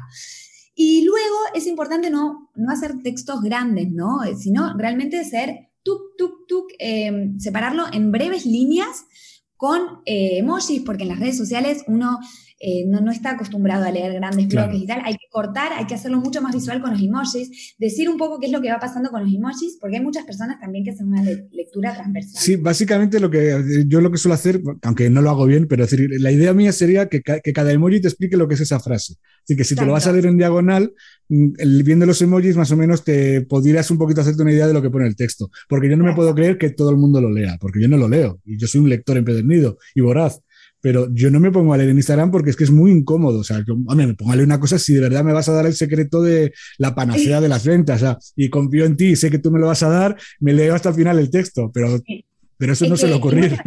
Y ahí también está el secreto entre eh, que el post realmente llame la atención para que tú leas el copy, el, ay, perdón, el, caption. Sí el, sí, el titular. Y, claro, lo que es la descripción del, del texto. Del post. Claro, Eh, la- esa la descripción sería lo que yo me acuerdo que antiguamente se llamaba el, el- el pie de foto, porque cuando esto era una red, claro, de imágenes. el o la Claro, descripción. es. O sea, que ya no, antiguamente se llamaba pie de foto porque lo lógico era eso, era, era darle contexto a la Claro, foto que iba. O sea, ahora ya no. ahora ya se han dado cuenta que la gente es que lo está usando como una forma de venta, de captación de atención y de interés. O sea, Sí. Ahora ya es mucho más. Y otra cosa que funciona mucho es eh, captar la atención de la persona mediante más el texto y no decir el secreto hasta realmente el final, ¿no? Claro, claro, que, que- que queden ahí. Bueno, yo, por Ahora- ejemplo, yo una cosa, un, un consejo, y este es un consejo que doy de neófito, pero bueno, la verdad es que sí que me he dado cuenta que funciona bien, y aparte que es por pura lógica. Cuando haces reels, en los reels, mm, yo, por ejemplo, intento que poner la primera frase, porque es verdad que cuando te van saliendo los reels solo, solo ves la primera frase del caption de- Sí. del texto. Entonces, si la primera no llama la atención, no van a leer, no pongas para el final lo mejor, porque, no, porque Claro. igual a lo mejor no les interesa. O sea, ¿no crees tú? Yo no sé si ahí lo estoy haciendo bien o... Eh, lo que yo aconsejo es poner algo que llame la atención, como lo que decía recién, por ejemplo, eh, no sé, esto te cambiará la vida o algo. Sí, no, no, pero no me refiero en los textos que aparecen en el propio, en la propio vídeo del reel, sino en el, en el, en lo que es, eso es, vale, vale. En el primero, sí, el sí. primero digo, porque en realidad aparece solo la primera línea Eso y en, es. solo en esa primera línea debes decir, eh, debe- debes decir que sigan leyendo. Y para que sigan leyendo, eh, no le puedes. El secreto es, bueno, no, no lo van a. Ahí se, se hace muy Claro, sí, sí. Por ahí decir, esto me cambió la vida, ¿entendés? Bueno, es ese- esa estructura del titular ese que se hizo en los años 20, yo creo que tiene más de 100 años ya, el, o tiene 100 años, el mítico, uno de los, de los mejores anuncios de la historia de la publicidad, que era un anuncio para vender un curso de piano, dice, todo el mundo se rió de mí cuando, el titular es así, todo el mundo se rió de mí cuando me senté al piano, pero cuando empecé a tocar y poner tres puntos suspensivos. O sea, eh, cuando lees ese titular, automáticamente te pones a leer lo- el texto del anuncio. Sí. ¿sabes? O sea, porque es que de verdad atrae la atención muchísimo. Pues esto es lo mismo. O sea, Exacto, es la misma lógica. Hay que, hay que hacer eso. Eh, tampoco, bueno, tampoco hay gente que realmente se entusiasma mucho eh, y escribe demasiado. eh, y bueno, y, hay, hay, y también hay que ver, hay que darse cuenta uno mismo la capacidad de escribir o no que tiene, porque hay personas que yo no les recomiendo hacer eh, captions largos porque sé que tal vez no tienen esa experiencia y se vuelve muy redundante, eh, no saben dónde poner las comas, los puntos. Entonces también hay que uno ser autocrítico y decir, bueno, ¿hasta dónde puedo hacer un texto que realmente la gente se vaya a quedar o que, o que no? Y, que, Claro. y, y también analizar mucho las estadísticas. Yo lo que veo mucho es, bueno, yo en este, te- en este post, uno, eso ya lo ve cuando tiene muchas publicaciones, ¿no? Pero en estos posts yo hice captions largos. ¿Cómo me funcionó? Bien, tuve bastante visibilidad. Bueno, quiere decir que puedo seguir con esto. Hay gente que le funciona mejor corto. Entonces, bueno, también depende Claro, de depende de uno. la audiencia también. Es que, claro, es, es que al final es, es- son muchas variables. Luego hay una cosa, por ejemplo, que eso sí que ha cambiado. Yo me acuerdo cuando yo empecé, yo, otra de las cosas que odiaba cuando empecé en Instagram era que no se podía, o sea, solo podías escribir en el móvil. O sea, no se podía escribir, y claro, y no se podía escribir puntos y apartes, porque dices, claro, ¿cómo? O sea, me obligan a hacer un texto que todo vaya, todas las frases Sí. vayan seguidas sin puntos y apartes cuando, cuando en el móvil se leen fatal, pero te obligaban a eso. Y luego yo me acuerdo que ya descubrí también una aplicación que te permitía escribir en el ordenador y luego, publi- o sea, luego ya hacer copia y pega, bueno, un rollo. Había que hacer, y bueno, y luego incluso en una época que había que poner puntos, no sé si te tú como unos puntos para poder hacer el salto de línea, porque no te dejaba tampoco. Era, era, en eso sí que ahora ya se puede incluso escribir, ya se puede hacer una publicación en cualquier publicación desde el propio ordenador incluso, ¿no? Exacto. Que eso ya es un avance los también. reels No podemos. Los ¿Cuál? reels no podemos. Los Los reels no, reels. eso hay que subirlos con el móvil, ¿no? Exacto. Todo el resto sí. Pero, por ejemplo, lo que yo recomiendo, lo que yo hago con mis reels, es eh, porque también a mí me sirve para programar. Yo no puedo, no es que cada reel yo lo haga al instante. Yo tengo Claro. ya eso más programado para. Eso te iba a decir, porque Pero- tú estás, yo estoy viendo cada vez que, que has publicado, no, no va a estar todo el día publicando, sino que lo tienes todo creado y programado, ¿no? Claro, exacto. Pero como los reels, los reels sí los tengo que publicar en directo, eh, lo que hago es programarme, dejo todo el reel preparado y lo escribo en, la, en el ordenador. Sí. Lo escribo en el ordenador en notas y bueno, yo en mi caso tengo un, un Mac, entonces me lo mando por AirPods, pero si tienen Bluetooth, se pueden mandar por Bluetooth Claro. o mandárselo al mail y eso es mucho más cómodo porque, por ejemplo, te puedes poner un día donde haces todos los captions, todas las descripciones y te los envías y los vas poniendo en tus posts, eh, en tus reels, porque los posts sí los puedes programar Sí. desde tu ordenador. Porque otra cosa que tienen los Reels es, eh, y a mí eso sí que sí me he dado cuenta que funciona muchísimo mejor cuando usas el propio audio de, de Instagram. Es decir, si lo tienes ya editado en tu ordenador, por ejemplo, yo digo, mi hermana que, que sabe editar muy bien, ella se editaba en el, con, con, una aplicación, con la DaVinci Resolve o alguna de estas, o con Final Cut, una de estas. Y lo editaba todo y yo dije, no, o sea, al menos el audio, añádelo de propio del, del, propio Instagram, porque eso es lo que te va a dar luego, la, que si hay algo en tendencia, que, te, que aparezcas en las búsquedas. A que si, o sea, si tú tienes un vídeo entero hecho, sí. Te voy a decir un truco. Ella puede hacerlo todo en, en su ordenador, porque bueno, por ahí le queda mejor y tal, y no necesita los audios tendencia. De todas maneras, puede ir, bueno, depende del formato tiene que hacerlo en formato reel, porque si es formato video ya es otra cosa, ¿no? Sí, no, no, sería en formato alargado, o sea, eh, todo eso, ¿sabes? si lo hace en formato reel, lo que puede hacer es agregar la música y poner el volumen en cero. Ah, vale, sí. Es decir, tú tienes un audio en el que a lo mejor igual sales hablando, o sea, grabado ya y editado en el ordenador, y simplemente le añades una canción en tendencia con el volumen a cero. Fíjate qué buena idea. Qué buena, qué Y entonces apareces en, los audios tendencia. Pues un buen consejo que... y al fin y al cabo nadie va a protestar, pues es que me has engañado porque al final no se escucha la música, porque sí que es verdad que cuando pones en audio tendencia te salen todos los que lo han hecho. Exacto, exacto. Entonces, esa es una manera de aprovechar los audios tendencia sin que, eh, bueno, sin usarlos. Claro, no, no, pues eh, me parece un consejo muy, muy práctico, sobre todo porque, es decir, no todos los audios a lo mejor igual son apropiados para todos los sectores. Es decir, al final dices, mira, oye, eh, digamos, si quieres aprovecharte de esa, de, esa, de esa atracción que te generan los audios de Instagram, y pasa igual creo que en TikTok, ¿eh? o sea, en TikTok habría que, tendrías que hacer lo mismo, pero bueno, al final es que ocurre que al final cada uno entiende, tiende a usar las herramientas como más cómodo le resultan, y es que es verdad que como te hayas acostumbrado ya a editar vídeo eh, con el ordenador o incluso con una aplicación de edición, quedan cosas mucho más chulas que con, el, con las aplicaciones que te da el propio formato de Reel, que a mí me, parece que no es lo más intuitivo del mundo. ¿eh? Yo me he apuntado a otro eh, curso para hacer, para aprender. El de Reels, el de Reels realmente ahora lo están haciendo súper completo y cada vez más, va a estar más completo. Ahora agregaron la voz en off eh, ahora puedes editar los clips. Realmente, eh, bueno, Adam Mosseri habló ayer y ahora los reels también se pueden publicar en Facebook. Y está, eh, estuvo diciendo que ahora entonces pueden editar, eh, cada vez más van a, van a adaptar el formato de Reels para que la edición sea lo más simple posible. Sí, eso es que tiene que ser intuitivo, es decir, no tienes que ser un experto en edición de vídeo para poderlo editar, porque al final que ocurre que solo los que se han hecho un curso, una cosa de esas, lo pueden hacer. Los que no sepan de edición van a renunciar a usarla. Ese es el, por eso digo, cuanto más fácil y más intuitivo te salga todo, eh, mejor. Y luego hay que tener que también, no es lo mismo tener 40 años que tener 15 que hay gente que con 15 años lo hacen todo, mm, es que parece que han nacido ya haciéndolo, pero los que pasamos de los 40 y 45 no nos, no nos cuesta, no nos es tan fácil. Es decir, aunque yo estoy acostumbrado a la tecnología y yo llevo, o sea, yo tengo 46 ahora y yo creo que tengo ordenador desde que tengo 16 años o 15, me parece. Es decir, pero pero yo hay cosas que no me salen intuitivas, como es eso, la edición de vídeos. Porque yo para mí editar un vídeo era coger una herramienta potente, o sea, que parece una cosa como las que ves en el cine o en la televisión. Y ahora los chavales consideran que eso es lo que decíamos al principio, que buscan naturalidad y buscan una cosa caserilla y no, no buscan que sea una calidad máxima. Yo creo que esa es la gran diferencia entre la forma de ver estos contenidos. Así es. Bueno, Guri, pues eh, vamos a ir terminando porque se va a hacer ya, se está haciendo un poquito tarde. Con este consejo, la verdad es que, creo que es muy práctico para la, audiencia que nos está escuchando. Eh, como siempre hago, eh, para terminar, mm, vamos a hacer algo más personal y es que me expliques un poquito cuáles son tus recomendaciones de un libro así que consideres que es imprescindible, una película o una serie pues que hay que ver y que además nos digas pues una canción que te haya marcado. Ok, libros, voy a decir uno que es mi preferido porque es, el, eh, es de Truman Capote, A Sangre Fría, y me encanta. ¿Cómo se nota que eres periodista? Sí, exactamente. Es, porque es la primera literatura de, hecha basada en una historia real. El tipo se inspiró en un recorte de un diario y hizo una historia fenomenal. Realmente a mí me ha gustado mucho. Eh, me quedo ahí eh, con toda la descripción, todo lo que dice, viendo lo que pasa hasta el final.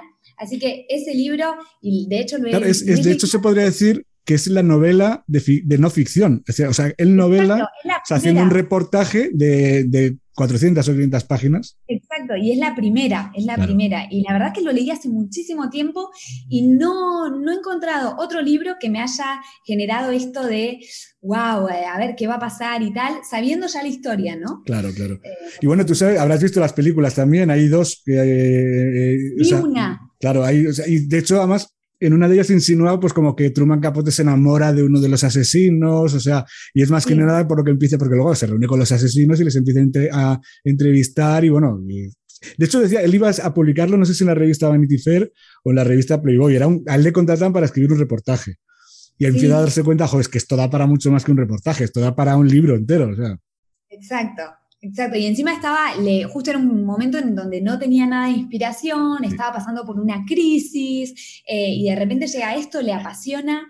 Es que a mí esa película, que es, eh, es la que se, bueno, es, eh, es, el, Philip Seymour, Seymour, Hoffman, es el, que, el protagonista, el que hace de Truman Capote. Y luego la que hace de Harper Lee, que es la de Alguien voló sobre el nido del cuco, que la acompaña, que es, vaya hombre, pues ahora no me va a salir el nombre de...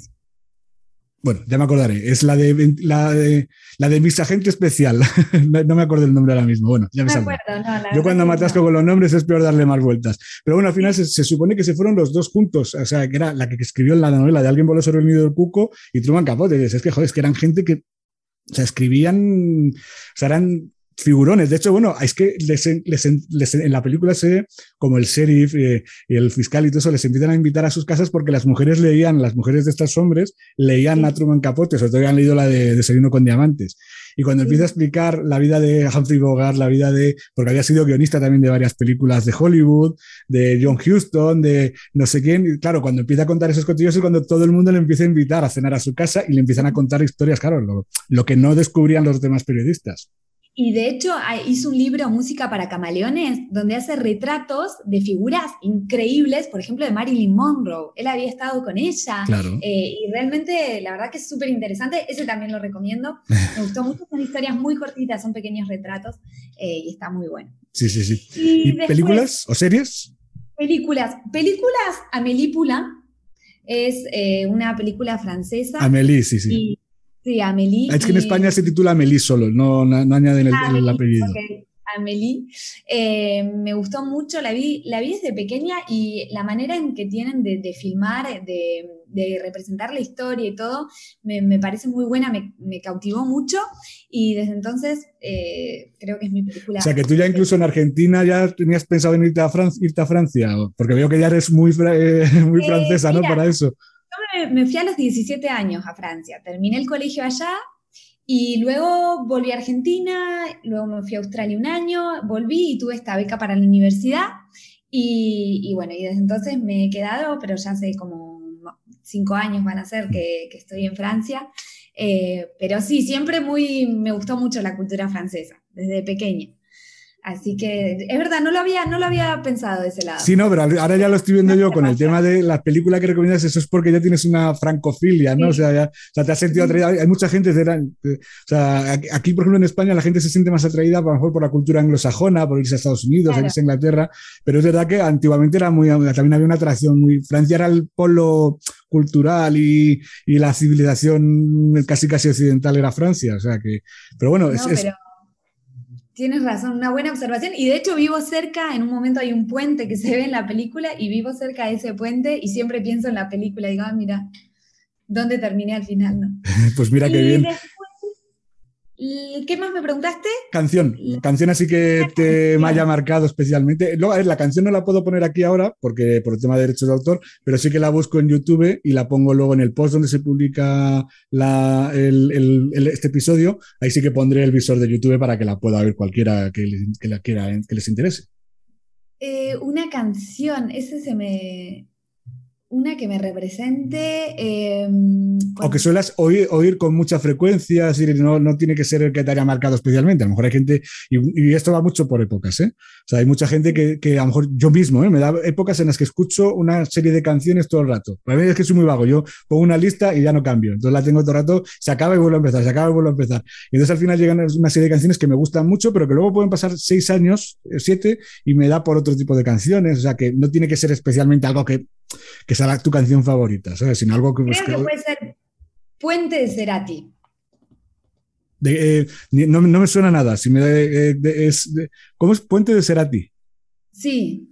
¿Y quién, la canta? Que no me sale el ritmo siquiera. No, no te preocupes, eh, no te preocupes. Pero ¿te recuerdas quién la canta? O si no, bueno, si no lo busco yo y lo pongo. Gustavo Cerati. ¿Eh? Gustavo Cerati. Vale. Y es Puente. No, no, fíjate que no, no me suena nada, ¿eh? O sea, no, no, no, lo conozco. O sea, no me suena el título de la canción. Cerati, ¿no? Te lo recomiendo un montón. Eh, él hace rock nacional de Argentina y mm, ha fallecido hace... Él estuvo en terapia intensiva durante años y la verdad que es un ícono de la, del rock nacional de, de, Argentina y muchísima gente iba todo el tiempo al hospital a esperar a ver qué pasó y cuando falleció fue estuvo Maradona y después Gustavo Cerati, más o menos, en términos de, evolución en, las personas y tal. Claro, pues eh, debe ser algo que es muy, muy local de Argentina, porque digo que es que no me suena nada. Maradona sí, porque bueno, aunque a mí no me gusta el fútbol, pero realmente, bueno, que el que no conoce a Maradona es que no está en el mundo, o sea, eso está claro.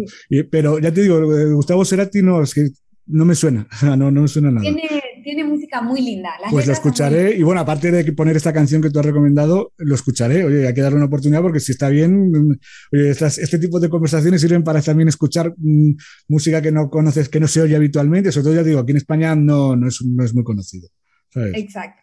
Bueno, pues, van, a descubrir un poquito más de, de la cultura entonces argentina. Pues Guri, pues muchísimas gracias por haber estado aquí. La conversación ha dado para muchísimo más, o sea, decir, evidentemente de hablar de redes sociales y sobre todo de orientado a cómo escribir, pues evidentemente es una, eh, tiene muchísimo potencial. Yo siempre digo, es decir, aunque no todavía no he repetido con ningún invitado, pero mi idea en un futuro es volveros a llamar. Es decir, que si un día se nos ocurre un tema que podamos hablar a lo mejor más específico de algo en concreto, pues no cuenta con ello, con que te llamo seguro y volvemos a quedar otro día, que ahora es muy fácil. Con gusto, un placer. Muchas gracias. Muchas gracias a ti. Muchísimas gracias.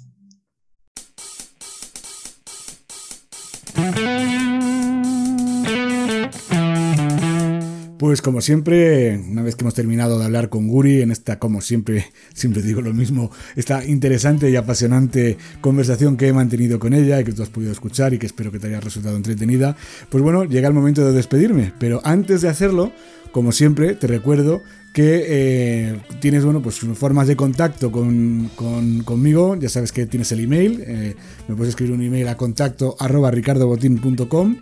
Me puedes escribir también un privado o me puedes escribir incluso a través de las redes sociales, a través de Instagram, de mi perfil de Instagram que es Ricardo Botín, a través de mi perfil en Twitter que también es Ricardo Botín, a través de mi perfil en Facebook, aunque últimamente la verdad es que lo miro bastante poco. También me vas a encontrar como Ricardo Botín Copywriter, me parece que es. Eh, en TikTok también tengo perfil, también con Ricardo Botín. Como ves, soy muy, muy original a la hora de elegir los nombres, pero bueno, yo creo que es la mejor forma de que me encuentres. Eh, y luego también incluso, bueno, puedes mm, entrar en mi web directamente, en el formulario de contacto, o sea, puedes contactar conmigo a través de mi web. Eh, si estás escuchando el podcast eh, a través de mi web, eh, habrás visto también que hay una opción que es la de descargarte un ebook gratuito. ¿sabes? Supongo si eres oyente habitual del podcast lo tienes que conocer de sobra. Es el ebook titulado Escribe en tu blog como los profesionales. Ya sabes que es una guía dirigida a profesionales y emprendedores que tienen miedo a la página en blanco. ¿Vale? Tan solo necesito que te suscribas a mi página, me dejas tu nombre y tu dirección de correo electrónico, no te pido mucho más, y con eso es suficiente para que formes parte de mi lista. Esto quiere decir pues que de vez en cuando te mandaré algún mensaje eh, o cuando retome eh, la newsletter pues también te mandaré periódicamente pues eh, una newsletter que aporta bastante contenido de valor con contenidos sobre todo exclusivos y que no puedes leer nada más que si eres suscriptor mío. Así que eh, recuerda, escribe en tu blog como los profesionales, lo puedes encontrar en, tanto en la home de mi web eh, como en la, en la, parte de abajo, en el footer, en todas las páginas. E incluso te, eh, te puede salir incluso en un, en un banner. Aunque quizás ahora creo que el banner ha cambiado, lo he cambiado últimamente. Es verdad, me he equivocado. No, no, tiene, no sale ya en el banner, en la opción del cajetín de suscripción. Porque ahora ya sale el curso eh, de copywriting SEO para todos es el que estoy promocionando más, eh, como ya has podido ver al principio de esta entrevista, y por eso no te, va a salir nada más que, bueno, la opción para suscribirte la tienes eso en la home y en, y en el footer de todas las páginas, ¿eh? incluida eh, esta misma la que estás escuchando seguramente a través de mi propia web. También es posible que estés escuchando el podcast pues a través de páginas como Stitcher, como Evox, como Apple iTunes, eh, perdón, Apple Podcast, antiguamente era, era iTunes, Amazon Podcast, Google Podcast, o sea, en todos estos, estoy, me puedes anotar en prácticamente todas las plataformas que hay para podcasting. Y ya sabes, como digo siempre, para poderte, para terminar ya, eh, mm, si te ha gustado, si te ha resultado interesante este episodio, pues te agradecería que escribas una reseña, escribas un comentario, le des al me gusta, le des al corazón, le des al, la mano con el dedito hacia arriba, eh, porque ya sabes que este tipo de interacciones son muy importantes para que el algoritmo, como ya hemos visto el algoritmo de Instagram, pues todas las plataformas funcionan con un algoritmo y mm, si esto tiene más mm, aceptación, pues habrá más gente que lo escuche. ¿Vale? Sin otro particular, se despide atentamente Ricardo Botín, conductor, presentador, guionista y director del podcast de copywriting y redacción Writing Pod.